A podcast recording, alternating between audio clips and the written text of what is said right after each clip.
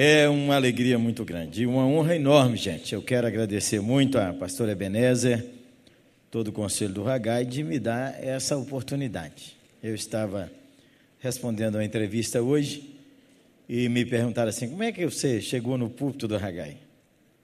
E rapaz, você é Ebenezer Bittencourt. Eu tenho nada com isso, não. Se não me falha a memória, há 10 anos atrás, o doutor Ragai veio pregar e eu vinha de aluno. Mas o doutor Hagai acabou a voz. E acho que Ebenezer deu uma trombada comigo no corredor e falou: prega hoje. Eu falei, Ebenezer, não tem conversa, rapaz, pregar hoje. É, pregar, ué. Preguei. Obrigado, irmão. Eu fiquei muito emocionado com o vídeo sobre esse projeto social e sobre Caçarema, porque eu nasci de Caçarema, onde eu nasci, são 40 minutos. Janaúba, que quando eu nasci parecia com Caçarema, um pouquinho melhorado.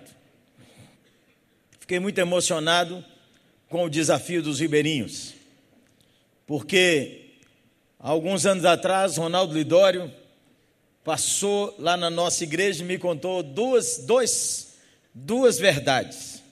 Uma que ele viu e outra um desafio. Ele disse que estava num barco no Amazonas, uma viagem que era mais de 20 horas naquele barco. E ali então tinha música, tinha forró, tinha bebida. E a briga, o negócio começou, o povo começou a beber, moça não bem vestida, e o pau começou a comer entre o povo lá, porque as mulheres começaram a querer arrumar outro homem que não seu marido. Aí Ronaldo disse assim: Gerê, você não vai acreditar. De repente, o dono do barco falou assim: Peraí, gente, peraí, isso aqui está virando uma baderna demais, vou pôr uma coisa boa para vocês verem. E aí calmou todo mundo, todo, de repente estou vendo todo mundo dar risada, e todo mundo ali e tal. Eu falei, vou ver o que filme é esse. Quando cheguei lá, uma mensagem sua, você pregando para aqueles bebum todo dentro de um rio em pleno Amazonas. Como é que Deus faz? Ele não tem ideia do que, que Deus inventa, não é não? E ele passou na nossa igreja e me deu uma lista dos oito povos menos alcançados do Brasil. E desde então eu tenho um compromisso comigo. Eu vou fazer missões no mundo inteiro, mas esses oito povos estão na minha agenda prioritária. Primeiro povo menos alcançado do Brasil são os indígenas. Nós temos 127 nações que não têm um testemunho do Evangelho, um. Algumas nações ninguém sabe a língua e ninguém quer investir neles, porque é um lugar como aquele que você acabou de ver. Segundo o povo menos alcançado é esse que o Ragai está de olho nele, que eu estou. Olha, gente, nós podíamos sair daqui com 135 financiado. A oitava, eu já falei com ele, a oitava já vai dar cinco. Cinco é por conta nossa da oitava, que nós vamos investir nos ribeirinhos. Então, os ribeirinhos, nós temos 40 mil comunidades daquele jeito ali, na beira do, do rio Amazonas, no Amapá, nós temos ali é, no Mato Grosso, na beira do Pantanal, lugares que tem 20 casas, 10 casas, mas para ir lá tem que ir num barco daquele que você viu. O forró está lá, a bebida está lá, mas o evangelho vai chegar, porque esses novos obreiros treinados vão revolucionar isso. Louvado seja o nome do Senhor. Nós estamos agarrados nisso e parabéns ao Ragai. Terceiro povo menos alcançado, quem sabe faz um projeto entre eles, os quilombolas. Povo negro, de pele negra, que não tem nem documento nem nada. Quarto povo menos alcançado, os sertanejos. Constantemente, o Ragai já esteve lá em Juazeiro, cuidando dos sertanejos, tem lá o sertanejo do Piauí. Quinto povo menos alcançado do Brasil, os mais pobres entre os pobres. O povo que mora na rua, o que tem uma pedra de crack, aquele que não tem mais ninguém por ele, a família não quer ninguém, os mais pobres entre os pobres. O morador de rua, quem está investindo? Não é que toda igreja ou que quem está aqui tem que fundar uma missão, mas gente já tem tanta gente trabalhando, por que, que nós não ajudamos? Quinto povo, sexto povo menos alcançado, os mais ricos entre os ricos. Os bilionários. Eu fui dar uma palavra para um seminário e quando eu falei nesse povo, o, o seminarista falou: Pastor, finalmente eu encontrei meu chamado, aleluia. Deus acaba de me falar que meu chamado é para os bilionários. Uma notícia no final do ano passado: que entre os 36 novos bilionários do mundo, 16 são brasileiros. Há duas semanas eu li numa dessas revistas de viagem que o alto consumo está chegando ao Brasil porque a demanda é enorme. Mulheres que podem pagar 4 mil dólares por um sapato. E tem. O sétimo povo menos alcançado são os imigrantes. Quem está orando pelos imigrantes? Quem está orando pelos árabes que estão enchendo o nosso Brasil de nova gente? Quem está? Eu estive em, em Passo Fundo há duas semanas atrás, numa conferência para pastores, e andando em Passo Fundo, eu vi dezenas de negros. E eu falei, gente, mas como? E o irmão me disse: são senegaleses. Centenas de senegaleses estão chegando ao Rio Grande não sabe falar língua, não sabe falar nada, mas demos uma acolhida para eles. Quem está orando por esse povo? O nono povo, o oitavo povo menos alcançado do mundo, do Brasil, são os surdos e mudos. Nós temos um milhão e duzentos surdos e mudos no Brasil. Quem está trabalhando com esse povo? Quais são os missionários que nós estamos treinando? E nós temos o nono povo menos alcançado no Brasil, que são os ciganos.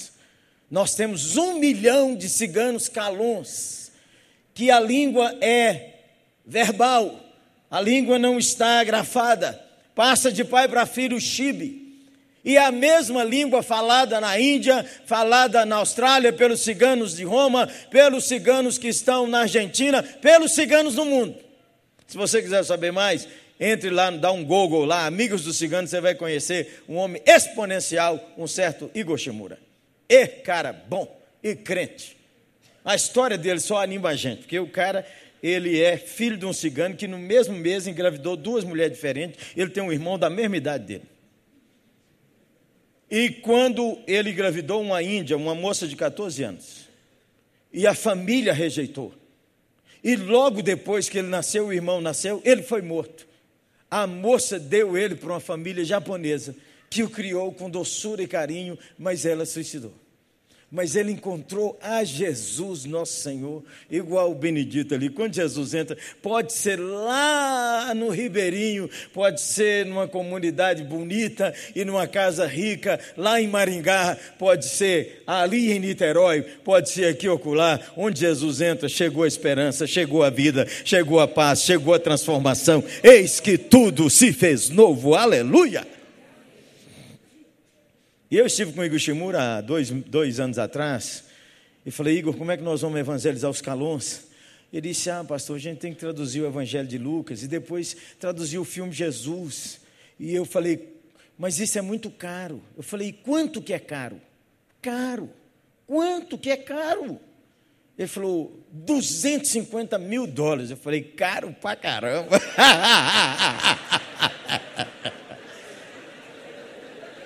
Eu falei com ele, mas se nós dividirmos por 250 igrejas, 250 profissionais, 250 responsáveis por levantar mil dólares, acabou. E a oitava dá o primeiro mil.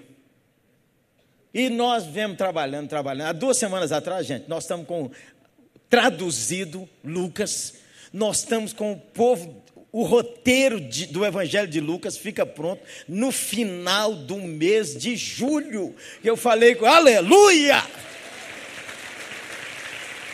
Quando eu tinha falado com ele em 2012, ele falou: Nós vamos fazer isso em 2016. Eu falei: Está longe demais, você deu me livre. Nem sei se eu estou vivo em 2016. Vamos fazer isso para o ano que vem, rapaz. Pedir a Deus aí uma trégua de um ano. Ele falou: O senhor é afobado, pastor. Afobado, vão, irmão. E aí ele me disse assim, pastor, eu acho que com 60 mil dólares a gente põe o filme para rodar. Eu falei, pode encomendar. Ele falou, pastor, não tenho dinheiro. Eu falei, encomenda, rapaz. De 250 para 60, você está doido, está pago. Ô, gente, nós cantamos um hino, difícil de cantar. Tudo entregarei. Nós não entregamos tudo mesmo. Entendeu?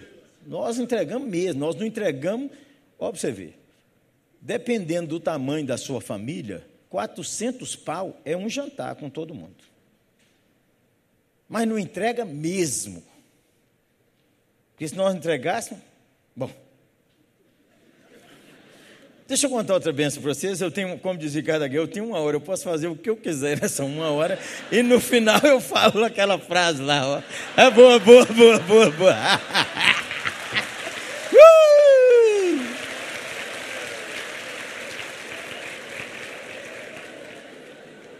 Olha como é importante você treinar líderes.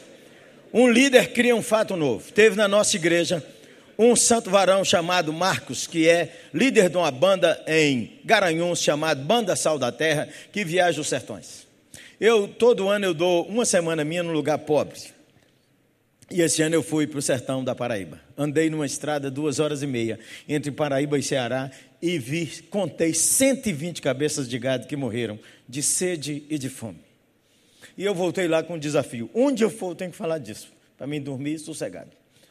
E eu falei com a nossa igreja: nós vamos furar poço.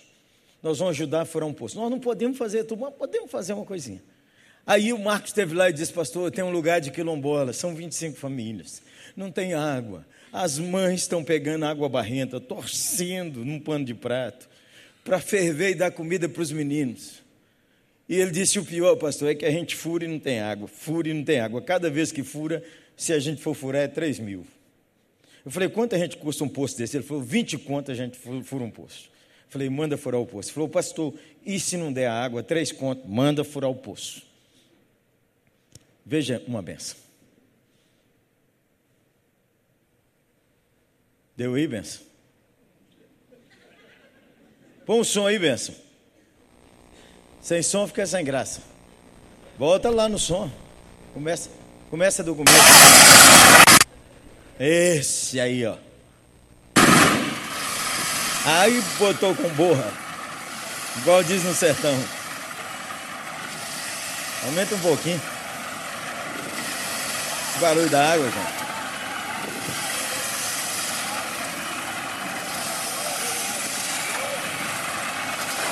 Essa era a situação aqui. Água lameada no lombo do jegue. E essa é a situação aqui.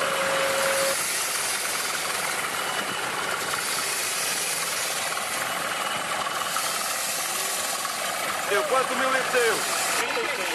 36? 36 mil litros d'água por hora. 36 mil? 36 mil litros d'água por hora. Água correndo aqui no Campo do Sul virou, virou atração. Nunca ninguém viu água correndo aqui. Já tinha visto aqui água correndo, não? E aí, já tinha visto um riacho correndo sem estar tá chovendo? Ainda não. Aqui não, né? Tá vendo? É o milagre de Jesus Cristo, um lugar desse aqui, uma água dessa. Olha. Aqui o sufoco foi muito grande por água. E aí? Vai ajudar? Vai ajudar. E aí a água vai ajudar, dona Maria? Vai. Já tinha visto um riacho correndo aqui sem estar tá chovendo? Só Deus mesmo para fazer uma coisa dessa, né? O que está achando, dona Luzia? Graças a Deus é um milagre de Deus. É um milagre de Deus. É um milagre de Deus. E, e, e dona Maria já tinha visto a água correndo assim, no, em pleno verão? Não, estou vendo agora. E como foi o último verão aqui para vocês, sem água? Foi demais. É. Sofrimento, carregando água de longe. De onde vinha a água? É da barragem lá de, da GG. É longe daqui? Seis léguas. E a água era boa? Não. Era como essa? Era, era a calor. E aí, como foi o último verão para a senhora? Foi muito sofrido, né? Tanto para eu como para gostoso. Até o animal que eu que carregar água morreu. Não aguentou. Ó, o dinheiro que é de nós comer carne no mês, eu tô de água. Então, fica por 150 reais para encher um tanque.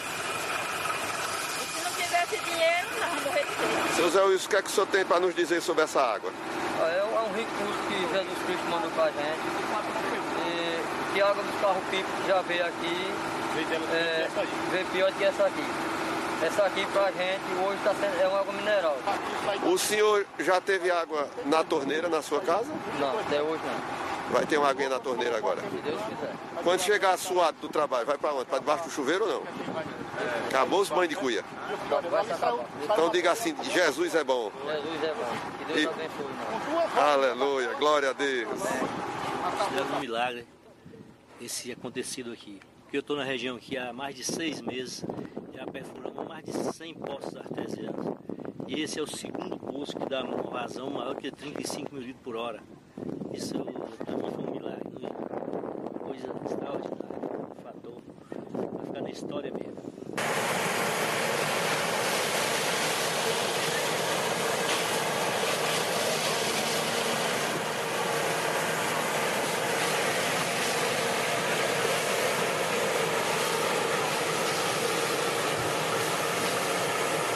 Agora deixa eu te contar o que eles fizeram comigo. Me escreveram uma carta dizendo que o povo resolveu pôr o nome nesse poço, Pastor Jeremias Pereira.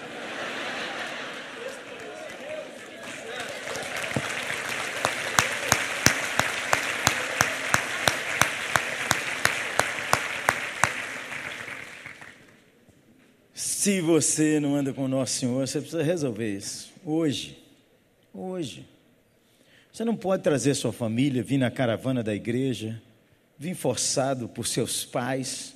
Veio porque o preço é bom, o hotel é jóia e o passeio é legal.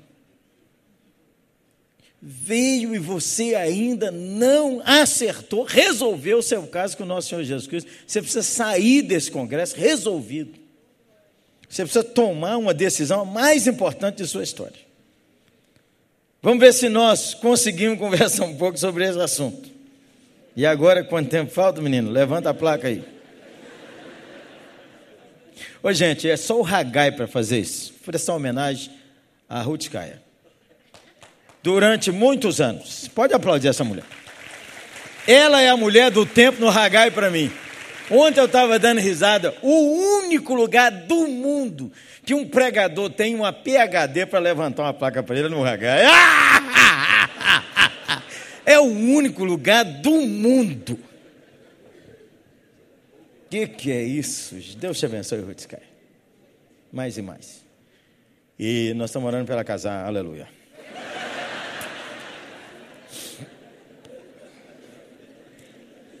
Também o povo que estuda demais assim. Arrumar um tempo aí, irmã. Tiago capítulo 4, verso 9, é o texto que o chefe mandou, dizendo que você pode escolher qualquer outro, desde que seja esse. Tiago capítulo 4, verso 7. Tiago 4, 7 diz assim: Sujeitai-vos, portanto, a Deus, mas resisti ao diabo, e ele fugirá de vós. Vamos falar juntos? Sujeitai-vos.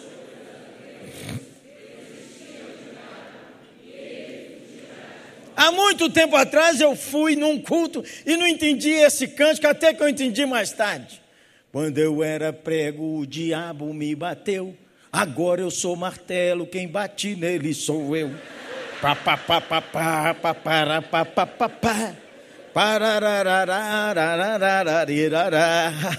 Quem já cantou essa música aí? Vamos ver, vamos ver. Saiu do armário. É boa. Cheio de penteca aqui, Zé. Sujeitai-vos a Deus.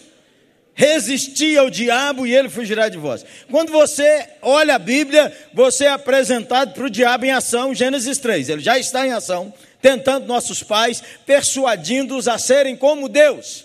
E essa é a coisa do coração humano, ele quer ser igual a Deus. Já ouvimos assim palavras belíssimas desde ontem, pastor Hernandes, pastor é, Ricardo veio, outra batida no prego, e Ed René veio, e aí pronto, acabou, fechou, bateu, acabou geral. Então, se o sujeito não entendeu, escuta dez vezes que você vai entender, tá bom? Resistir ao diabo. Então, o diabo é um ser real. Depois você vai lendo a Bíblia encontra o diabo perturbando Davi, perturbando Josué logo em seguida, resistindo a Josué. Depois ele insufla Davi. E depois o diabo está perturbando Jó, e você lê o livro de Salmo, e ele aparece ali para todo lado, aparece em Isaías, aparece em Ezequiel, e no ministério de Jesus, é todo dia confronto com o diabo. E depois, então, você chega em Atos dos Apóstolos, de novo continua esse confronto com as trevas, a ponto de, no testemunho dele, Paulo dizer: E o Senhor Jesus me apareceu e disse assim: Eu estou te enviando para resgatar as pessoas da potestade de Satanás para Deus. A obra de missão é essa tomar da mão do diabo e entregar na mão de Jesus. E depois você continua lendo, vai entendendo o que, que aconteceu, porque lá em Isaías e em Ezequiel, dizem os teóricos que fala assim uma beiradinha do que aconteceu lá quando o diabo foi expulso do céu. Mas ele está aí. Então, quando a gente chega em Colossenses, vamos dar uma olhadinha na Bíblia aí, né? Colossenses, capítulo 2 quando fala como é que é que o negócio nosso foi resolvido, não é? Colossenses capítulo 2, que diz que, primeiro diz lá em Colossenses capítulo 1, verso de número 13: Ele, Jesus, nos libertou do império das trevas e nos transportou para o reino do Filho dos. Ele ele nos libertou. Foi Jesus quem nos libertou. Louvado seja o nome do Senhor. E diz assim, verso 14 e 15 de Colossenses 2.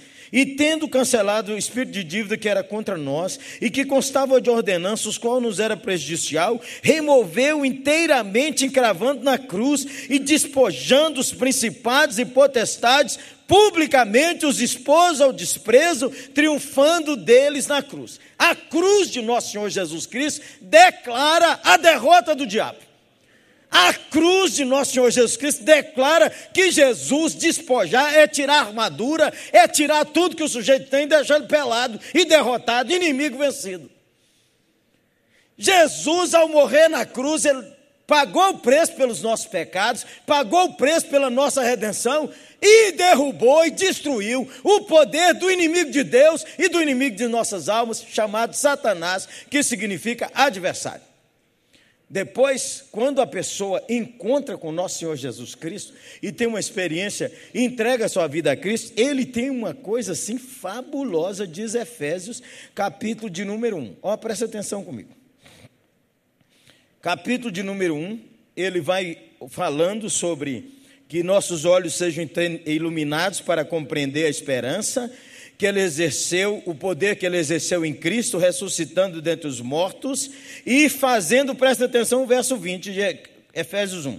E fazendo sentar à sua direita nos lugares celestiais, acima de todo principado e potestade, poder e domínio, e de todo nome que possa referir no presente século e também no vindouro, e pôs todas as coisas debaixo dos seus pés, para ser o Senhor sobre todas as coisas, e o deu à igreja. Observe. Jesus, não satisfeito em derrotar o diabo na cruz, através da sua ressurreição e da sua ascensão, presta atenção. Quando uma pessoa encontra com Cristo, ele é remetido na história, no mundo espiritual, para a cruz, e ele é crucificado com Cristo, então ele derrota o diabo, e ele é ressuscitado com Cristo, e ele é colocado numa posição de autoridade acima de todo principado, potestade, poder, nome que se domina, que se nomeia no século e embaixo da terra, em cima da terra, e o Benedito descobriu isso quando ele disse que o Espírito falou com ele assim: Isso aí é coisa do capeta, você larga isso e puf, acabou, pisou na cabeça do capeta. Porque ele está numa posição de autoridade. Então diz ali: livres de Satanás. Bom, posicionalmente você está livre de Satanás, que a Bíblia diz assim: aquele que é nascido de Deus, o maligno não lhe toca. O que, que é isso? É que o diabo não poderá desfazer nunca mais a obra que você experimentou da salvação. É esse o assunto. Mas, mas se o diabo não me toca, por que, que tem que resistir o diabo? Se o diabo não me toca, por que que Pedro diz? 1 de Pedro 5,8. Olha que legal esse texto. 1 de Pedro 5,8. Tem uns crentes que eu não sei como é que eles interpretam isso aqui, não. Vamos lá? 1 de Pedro 5,8 diz assim: Diabo, vosso adversário, anda em derredor de vós, como leão que ruge, procurando alguém para devorar. Sede sóbrios e vigilantes. Resisti-lhes firmes na fé. Isso é coisa para gente sustância. Acaba frouxo, não. Ao diabo, vosso adversário, anda em derredor de vós. Quantos metros? Quantos centímetros? Ah, eu acho que de mim ele deve andar assim uns 10 quilômetros. Uou, uou. O outro diz assim: Eu acho que ele anda. O cara está tão fraco que ele já não ora Jesus. Ele fala com o capeta: O diabo não me tenta, não, não me tenta. Não.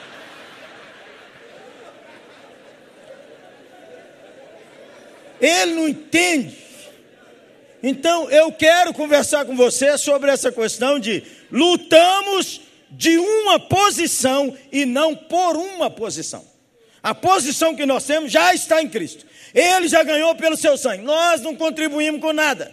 Por isso que o povo fala assim: o sangue de Jesus tem poder e tem poder mesmo, mas só funciona na boca de quem conhece Jesus. Porque uma vez uns caras viram Paulo expulsando demônio e foi atrás do capeta e falou com ele em nome daquele Jesus que Paulo prega, nós mandamos você sair. Eles tomaram uma surra exponencial.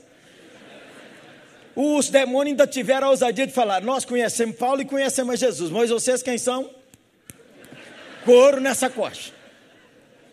Você conhecer Jesus para ter proteção, irmão. Se você não conhece Jesus, no momento que você conhece Jesus, o diabo perdeu. A luz brilhou. Você pode continuar como o Benedito, fumando, ainda tomando as duas ou três, ainda enrolado. Gente, no dia, eu sou filho de crente. Mas eu passei minha adolescência inventando um dicionário de palavrão com meus amigos antes da escola dominical. E fui grande aluno da escola bíblica. Os salmos, a maioria dos textos da Bíblia que eu sei de salmo, decorei na escola bíblica aí com meus poucos anos. No dia que eu me converti, foi, no dia que eu reconciliei com Deus, foi Lucas 15, 20. O pregador estava num congresso de jovens assim. Você sabe que hoje os jovens eles usam o telefone celular para mandar bilhete para as meninas. Naquele tempo a gente escrevia. Quem é daquele tempo que mandava bilhete escrito? Levanta a mão. A gente ia nos congressos namorar, não ia prestar atenção em Bíblia. Igual vocês vieram aqui, para passear, fazer compra em, São, em, em Monteão, e Largo da Ragai, e depois nós aparecemos. Então vamos pensar direito. Eu estava mandando um bilhete quando o pregador disse assim: Jonas era careca. Como? Estou na igreja a vida inteira, nunca. Careca? Como que ele descobriu? Como? Como? Prendeu minha atenção. E ele, o pregador era calvo, e ele disse assim: a pior coisa do mundo é sol na cabeça de careca, por isso que Jonas reclamou. Aí eu prestei atenção no sermão dele e ele disse assim: e vinha ele ainda longe. Quando o pai o viu correndo, o abraçou e beijou e falou: Moço, hoje é seu dia de voltar para Deus voltei para Deus. Mas saí daquele culto e contei uma, uma, uma, uma piada imoralíssima para os meus amigos. E nós tudo rimos, mas eu senti tristeza no meu coração. E eu não sentia tristeza. Agora uma coisa brilhou. Quem está em Cristo é nova criatura. Mas nós temos que aprender, nós estamos livres do diabo, porque se a gente morrer agora, a gente entra na glória. E a história do diabo já está contada. Ele foi pisado na cruz pelo nosso Senhor, nós estamos na posição de liderança e a história dele já está escrita. Ele vai ser atormentado no lago que arde com fogo e enxofre com os demônios e os que não seguiram ele, já está lá em Apocalipse. A história está pronta, gente. Mas o diabo é pirracento. E ele já sabe que o negócio está lá, mas como ainda não completou a história, e ele perturba. E quando ele perturba, ele perturba em algumas áreas que eu quero compartilhar contigo aqui. Cinco áreas, ou seis, ou sete, ou oito, depende do tempo. Que você precisa aprender como lidar, como resistir o diabo. A primeira área que você precisa entender e calibrar sua vida está descrita em 2 Coríntios, capítulo 2, verso 11, que diz assim: 2 Coríntios 2, 11.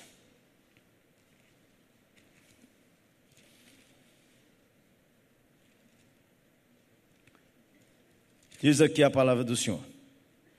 Para que Satanás não alcance vantagem sobre nós, pois não lhe ignoramos os desígnios. Paulo sabe disso, mas muita gente é ignorante. A primeira coisa que você tem que resolver, você está em Cristo, você precisa conhecer a sua posição em Cristo, o poder que tem o nome de Jesus e a autoridade que você tem em nome de Jesus. Porque se você não conhecer isso, o diabo vai bater na sua cara. A ignorância detona a sua vida. A ignorância detona a sua vida. Então tem uns crentes que falam assim: eu nem falo eu nem falo o nome do diabo. Eu não vou mexer com quem está quieto. Você está doido? O diabo não está quieto, meu irmão. E tem outros crentes que não têm juízo. Eles falam assim: se a gente começar a orar, o diabo começa a perturbar. É melhor a gente não orar. Entendeu? A gente não ora, não, se orar, gente, eu comecei a orar, comecei a ter um sonho estranho, comecei a ter umas dor de cabeça, gente, eu comecei a tanta coisa, comecei a ter uns arrepios assim, então eu nem falo mais. Olha, presta atenção. A Bíblia diz que o diabo só opera nas trevas. O diabo só opera enquanto você não descobre quem é ele. Enquanto ele opera nas trevas, aí o médico fala assim: ah, isso é problema de trauma. Ah, isso é problema assim de relacionamento. É que o mundo está difícil mesmo hoje. Aí os pastores falam assim: é, porque nessa região que eu estou não tem muitos eleitos. Por isso que ninguém converte. Aí tem aquela confusão na igreja que o cara bate na mesa e xinga e diz assim: aqui mandamos nós. Pastor que fica aqui é o que nós queremos. E não para, pastor, lá de ano em ano muda. E fala assim: assim mesmo, é difícil. Os irmãos são muito bons, mas são de temperamento difícil até o dia que Jesus joga luz naquele negócio lá. Que atrás daquele tudo ali está escondido o capiroto. Está escondido o inimigo de Deus, a ignorância. Então, diz bem Hernandes Dias Lopes, ele gosta de usar essas duas palavras, é sobre liturgia, sobre outras coisas, vou aproveitar e usar. Você não pode subestimar a obra do diabo. Você não, o diabo não ataca a nossa igreja, não. Ataca essa igreja fraca, essa igreja pentecostal. Lá é que ele ataca. Nossa igreja é forte. Forte. Não ganha uma alma para Jesus, mas é forte.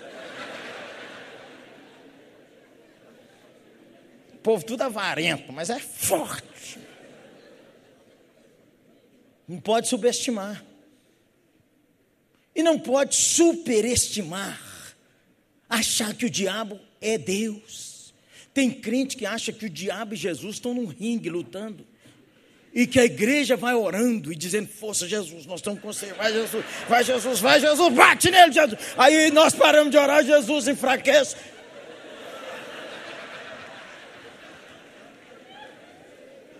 A ideia de um teólogo canadense chamado J. Packer, a descrição é minha.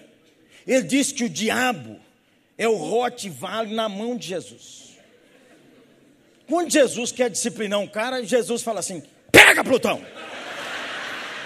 E o diabo, uau, no cara. Uau, uau. Aí quando ele fez o serviço que Jesus queria, Jesus faz assim.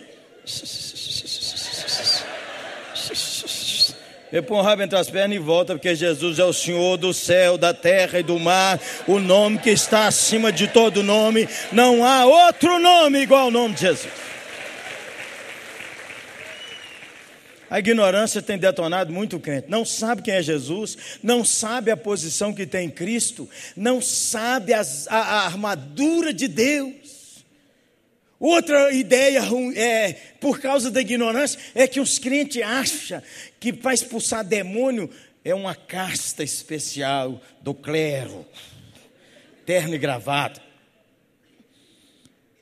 Não, o irmão ali é que tem são da libertação. Eu cresci na igreja presbiteriana, comecei pastoreando na igreja presbiteriana assim. Uma quarta-feira nós tínhamos 40 pessoas. Uma dona caiu debaixo do banco e começou a ficar igual uma cobra. E eu falei com o pastor, o que é isso? Ele disse, vamos chamar a turma da pesada. Aqui tem umas duas ou três mulheres que oram e elas, quando elas oram, elas resolvem isso para nós. Vamos largar isso para lá e vamos largar para ela lá. Ô oh, gente, eu conheci um homem, eu preciso honrar esse homem, que já faleceu, chamava Almir, pastor Almir, igreja baptista da Rocinha. Foi para lá. E a igreja não crescia de jeito nenhum. Aí um dia ele fazia um culto, quando ele fazia o um culto, caía um espírito imundo numa pessoa lá, e a pessoa, e o demônio que estava na boca dela, vou quebrar tudo, a não ser que canto o hino tal. Aí todo mundo cantava, um pendão, Aí o demônio que estava na boca da pessoa, ah, barato, está tudo desafinado. Eu quero outro hino, ele que me contou isso. O culto não andava, era aquela confusão. Aí ele falou: Nós vamos fazer 40 dias de oração e jejum. É, e o demônio gritava na boca: Isso aqui é uma fraqueza, isso na igreja, os crentes lerdos. 40 dias de oração e jejum e três senhoras da igreja jejuaram 40 dias só com água. Ele marcou uma vigília. Naquela vigília, quando o povo começou a orar, o demônio caiu naquela pessoa. Falou, vou quebrar. Aí no meio da frase, ele me contou isso o espírito maligno falou assim: Ué, ué, ué, ué. Negócio aqui mudou. Negócio aqui está cheio de luz demais. Negócio aqui mudou. Eu vou me embora. Ele falou: Você não vai embora coisa nenhuma. Você vai ficar aí. Que confusão é essa? Aí um bonitão aproximou e disse assim: Sai dela. E o demônio falou: Com o tesoureiro. Tira essa mão daqui, porque você está roubando o dinheiro da igreja. Aí aproximou outra mulher e disse assim: sai dele! Ele disse: Eu vou contar que você está dormindo com o irmão Fulano. O diabo pôs os podres naquela noite. Porque o diabo fala a verdade, embora ele não se firma na verdade. Você tem que discernir isso. No dia que Jesus estava na sinagoga, o diabo falou a verdade. Esse é o filho do Deus vivo. Verdade. Mas ele não se firma na verdade. Ele fala a verdade para depois enganar com a mentira. Começou ali uma mudança. A igreja da Rocinha, nos anos 60, vinha gente de Belém do Pará saber o que Deus estava fazendo ali. Ignorância a ignorância de que Deus dá autoridade para quem está em Cristo. Ô, gente, o dia que sentou na minha cabeça foi o dia que o pastor Almir falou comigo assim: Jeremias, você já observou? E ele ainda tirou um sarro, que depois ele virou pentecaço, deixou de ser baptista, expulsaram ele. E ele falou comigo assim: Jeremias, você já prestou atenção que tudo que é poderoso, eles ligam à obra de Satanás? Quando um time joga muito bem, sai no jornal assim: ataque infernal. Não sai ataque celestial. Se você vê um cara de pendurado num, num fio de alta tensão, o povo diz assim: o capeta está nele. Por que, que não diz que Deus está nele? Que Ele é o Todo-Poderoso. Gente, isso entrou na minha cabeça. Mudou minha vida. Comecei a ensinar os adolescentes nossos a expulsar demônio comecei a ensinar a batalha espiritual. E a gente tinha quase um roteirozinho assim. Como é que a gente faz? Quando começar a perturbar, vocês falam assim: Jesus, manifesta o teu poder. Era quase uma reza. Levanta a mão e diz assim: Jesus, manifesta o seu poder e espera ver o que, é que acontece. Um dia eu atrasei para a reunião de oração dormindo e cheguei lá, o jeito estava no chão caído. Uma menina de 14 anos falou: O que, é que aconteceu aqui, menina? É, o homem falou que ia quebrar a igreja inteira. Nós falamos, o pastor disse que ele levanta a mão de Jesus, manifesta o teu poder. Quando nós falamos, Jesus, manifesta o teu poder, ele caiu aí.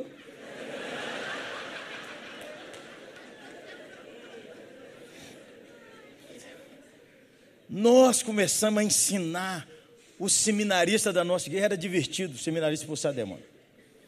Porque nós fazíamos o culto e falava assim: quem acha que está perturbado? Um dia um médico da igreja me deu uma dica. Ele falou assim, pastor, existem as doenças idiopáticas. Eu falei, o que é idiopáticas? Ele falou, é o seguinte, o cara está sentindo uma dor, mas não tem causa, não tem, não tem exame que revela, não tem exame, o cara está com uma dor. Eu falei, doutor, pode ser bicho? Demônio? Eu falei, doutor, do jeito que o senhor fez, eu faço também. Então, doutor, o senhor dá o remédio e nós vamos orar. Aí a gente, ó, quem aqui não consegue dormir, quem de vez em quando tem vontade de matar alguém, tem vontade de suicidar, ó, nós vamos orar para você para ver se for alguma perturbação. Jesus tirou essa confusão. Resistiu ao diabo e ele fugirá de vós. Fuja do diabo e ele corre atrás de nós. Então você precisa aprender o negócio.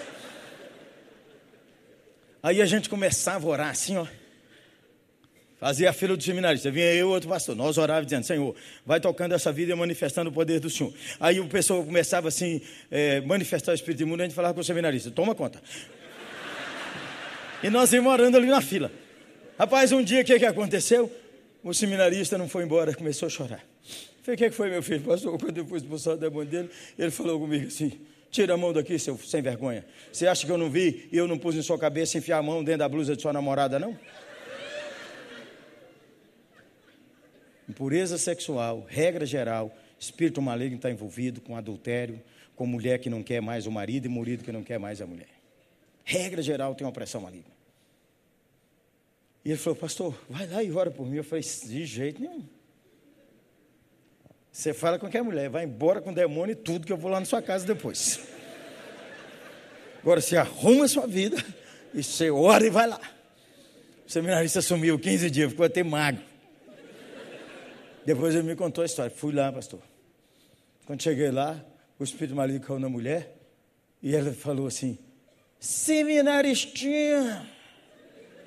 Aí ele olhou para mim e disse: Ué, o seminarista está brilhando.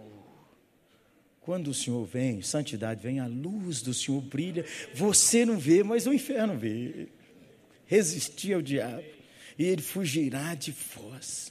A ignorância só favorece as trevas.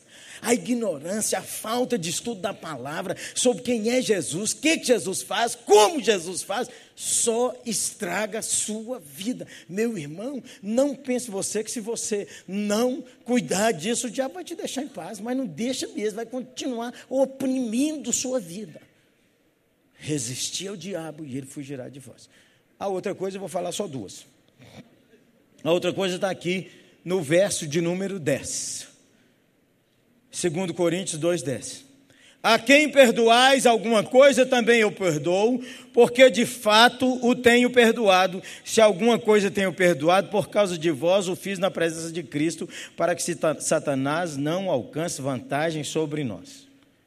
Para, porque nós não ignoramos. Então a ignorância é ponto a favor do diabo, a ignorância bíblica, a ignorância sobre nosso Senhor Jesus Cristo, a ignorância sobre a ação do inferno. Está cheio na Bíblia, estude a Bíblia.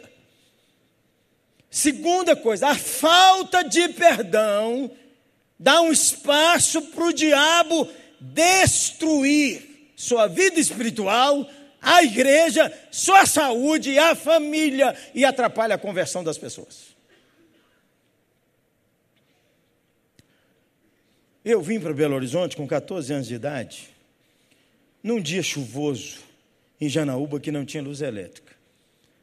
Nós éramos dez irmãos, e meu irmão mais velho falou: Mãe, a gente precisa estudar ao menos um dessa família. A gente podia estudar Jeremias. Minha mãe disse: Mas nós não temos dinheiro, não tem como mandar esse menino para Belo Horizonte. Não tinha nem o segundo grau na minha cidade. Nessa semana dessa conversa lá em casa, quem foi em Janaúba? Tizé. Tizé, irmão de minha mãe, que hoje tem 84 anos de idade, no, mais de 15 anos sem visitar minha mãe, foi em Janaúba visitar minha mãe. Tizé, adorador dos Exus, adorador dos demônios, foi lá em casa visitar minha mãe e falou com ela: manda esse menino para Belo Horizonte, eu ofereço uma cama um prato de boia para ele. Ele trabalha e ganha o dinheiro dele e ele estuda. Estuda esse menino. E por causa desse tio, eu vim para Belo Horizonte. Morei na casa de Tizé, Tizé e Tia Marlene, católicos, e Tizé continuando lá, servindo os espíritos, mas tinha uma fome de Deus. Uma fome. Um dia, os demônios falaram com ele: se você quiser essa bênção, você tem que ir num cemitério, meia-noite, numa cova que ninguém foi enterrado, e deitar lá e fazer uma oração. E era dia de chuva, Tizé foi meia-noite para buscar uma bênção que ele tinha fome. No outro dia, os demônios falaram com ele que ele tinha que fazer uma prece com uma vela preta e uma vermelha na mão para buscar a Deus.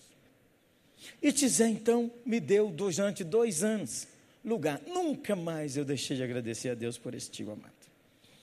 Nesse período, houve um movimento do Espírito em Belo Horizonte e tia Marlene, minha tia, que era esposa dele, cunhada de minha mãe, teve um encontro com Jesus. E tia Marlene converteu, mas converteu de com força. Só que nessa igreja que ela converteu, eles pregaram uma palavra antibíblica, que é uma das obras do diabo na igreja, é semear heresia. Pregou o seguinte: mulher crente não tem sexo com marido não crente, porque a mulher é de Deus e o homem é do capeta. Como é que Deus vai transar com o capeta?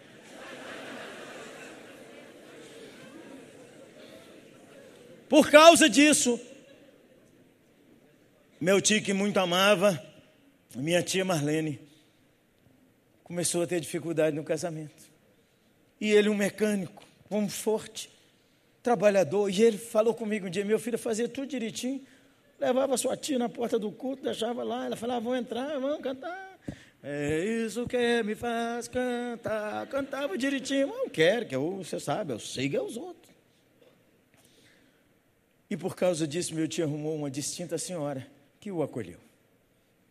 E ele foi morar com a senhora. Isso gerou uma amargura na alma das minhas três primas, filha dele, filha de tia Marlene. Separou, foi embora o Zé Antônio, meu único filho de Tizé, também não convertido, disse, o papai que resolve a vida dele, eu para lá. Tia Marlene ficou cega pela poucas vezes eu vi os dons do Espírito se manifestar de maneira tão bonita. Eu ia visitar a tia Marlene e ela, quando eu pisava assim na porta da casa dela, no alpendre, ela dizia: Pode entrar, meu filho. Eu sempre gostei dessas camisas florais.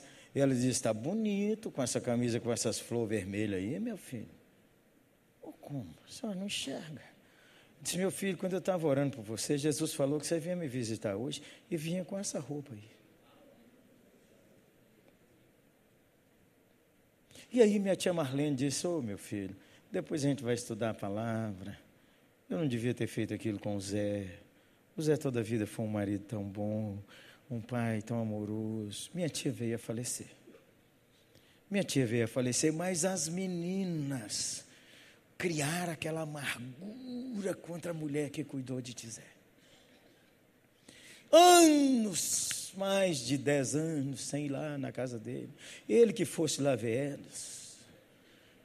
Tizé tinha uma casa, deixou no nome dos filhos, fez tudo lá e foi cuidar da outra família. Um dia, o Zé Antônio, meus primos, diz assim para as meninas: Papai está morrendo. E vocês têm que cuidar da vida suas. Vocês têm que consertar, porque o papai vai morrer, e vocês com essa mágoa do papai, e vocês ainda dizem que são crentes. Nesse período, onde que minhas primas estão frequentando? A Mundial. E fazendo todas as campanhas possíveis e imagináveis. E aí Jesus tocou no coração dessas meninas e, ele, e o Zé disse assim, meu, meu primo disse assim, e papai não está aguentando andar três passos. O médico disse se ele sair da cama sozinho é perigoso a gente pegar ele morto. Ele não pode ir no banheiro sozinho. Meu pai está chegando no fim da vida. Se vocês quiserem ver o papai com vida, vocês têm que ir lá. Nessa casa onde o meu tio comprou e construiu para a nova família, os demônios mandaram ele fazer uma casa de Exu. No, quando a gente entrava no portão, do lado esquerdo assim, uma casa com os demônios tudo da macumba e da quimbanda, porque os demônios falaram com meu tio que todo mundo que entrasse ali, pastor que não fosse pastor, tinha que bater continência para isso, porque todo mundo ia olhar aquela casinha. As meninas foram lá e quando foram visitar a senhora, a atual esposa do meu tio, foi recebê-las e elas disseram, não, nós não viemos brigar com você não nós queríamos pedir sua autorização para visitar o papai. E nós viemos aqui te pedir perdão. Te pedir perdão. Porque nós ficamos com a mágoa muito grande sua. E ficamos com mágoa muito grande do papai. E chegaram lá, meu tio deitado, elas falaram, pai, nós viemos aqui pedir perdão ao Senhor, e se o Senhor deixar, nós viemos orar para o Senhor, porque nós não vamos aceitar que o diabo mate o Senhor. Ô pai, isso é aquele demônio que o Senhor serve. Eu disse, ei, as meninas, vocês estão conversando bobagem. E as meninas, pai, nós podemos orar? Pode orar. As meninas levaram cada uma um frasco de óleo e passou óleo no meu tio, na cabeça, no peito, nas pernas, de tudo quanto é coisa, e meteu-lhe fogo, e fogo nesses capetas, e larga meu pai, em nome de Jesus, você sai dele em mais um minuto, aleluia. As meninas foram embora. Logo, no dia seguinte, meu tio falou com a esposa dele: Quero ir no banheiro. Falou, Zé, você não pode ir, Zé. Não, estou achando que eu dou conta. Quero ir no banheiro. Levantou, pisou no chão, as pernas um pouco enfraquecidas, que tinha meses que estava ali. Fui apoiando. Disse, Zé, não, pode deixar. Meu tio não queria comer nada. Meu tio falou: você podia fazer um bife hoje aí para mim, que tem é dia que eu não como. Meu tio foi aprumando, meu tio foi aprumando, foi aprumando.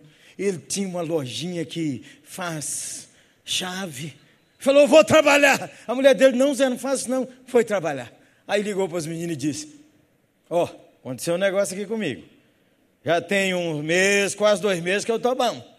Eu quero ir lá na igreja agradecer. Num domingo, meu tio vai lá na Mundial agradecer. Aí estava na campanha lá, a porta da vitória. Tinha uma porta grande assim que o cara tinha que andar e passar e pisar lá. Minhas primas vêm andando com meu tio e fala: Vamos, pai. Quando meu tio foi passar a perna dele, as pernas travaram. Meu tio endureceu, o coração começou a palpitar, começou a passar mal, suar. Minhas, minhas primas discerniram, falou: Pai, o diabo está atacando o Senhor, porque hoje é o dia do milagre, hoje é o dia do Senhor converter, em nome de Jesus, Pai, em nome de Jesus, mexe essa perna direita, em nome de Jesus, mexe essa perna direita, Pai, mexe essa perna direita, meu tio passou. Quando passou, uma dor que ele tinha nessa perna que nunca tinha sarado, desapareceu. O Espírito Santo entrou nele, meu tio nasceu de novo. Aleluia.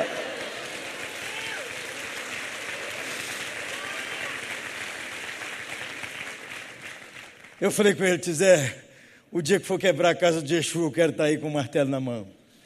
Mas eu estava para uma viagem fora do Brasil, aquele meu irmão que falou que eu devia vir estudar, que hoje é um evangelista em nossa igreja, foi lá.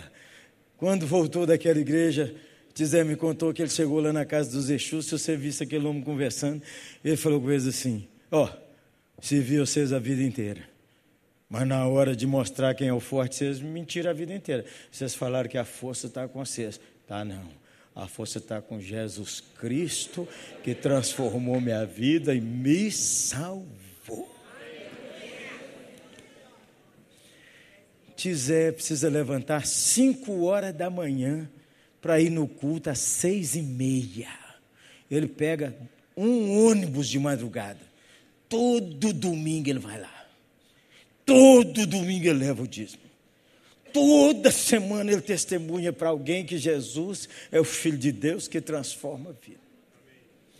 Quando o perdão entra, a obra do diabo cai, pelo poder que há no nome de Jesus.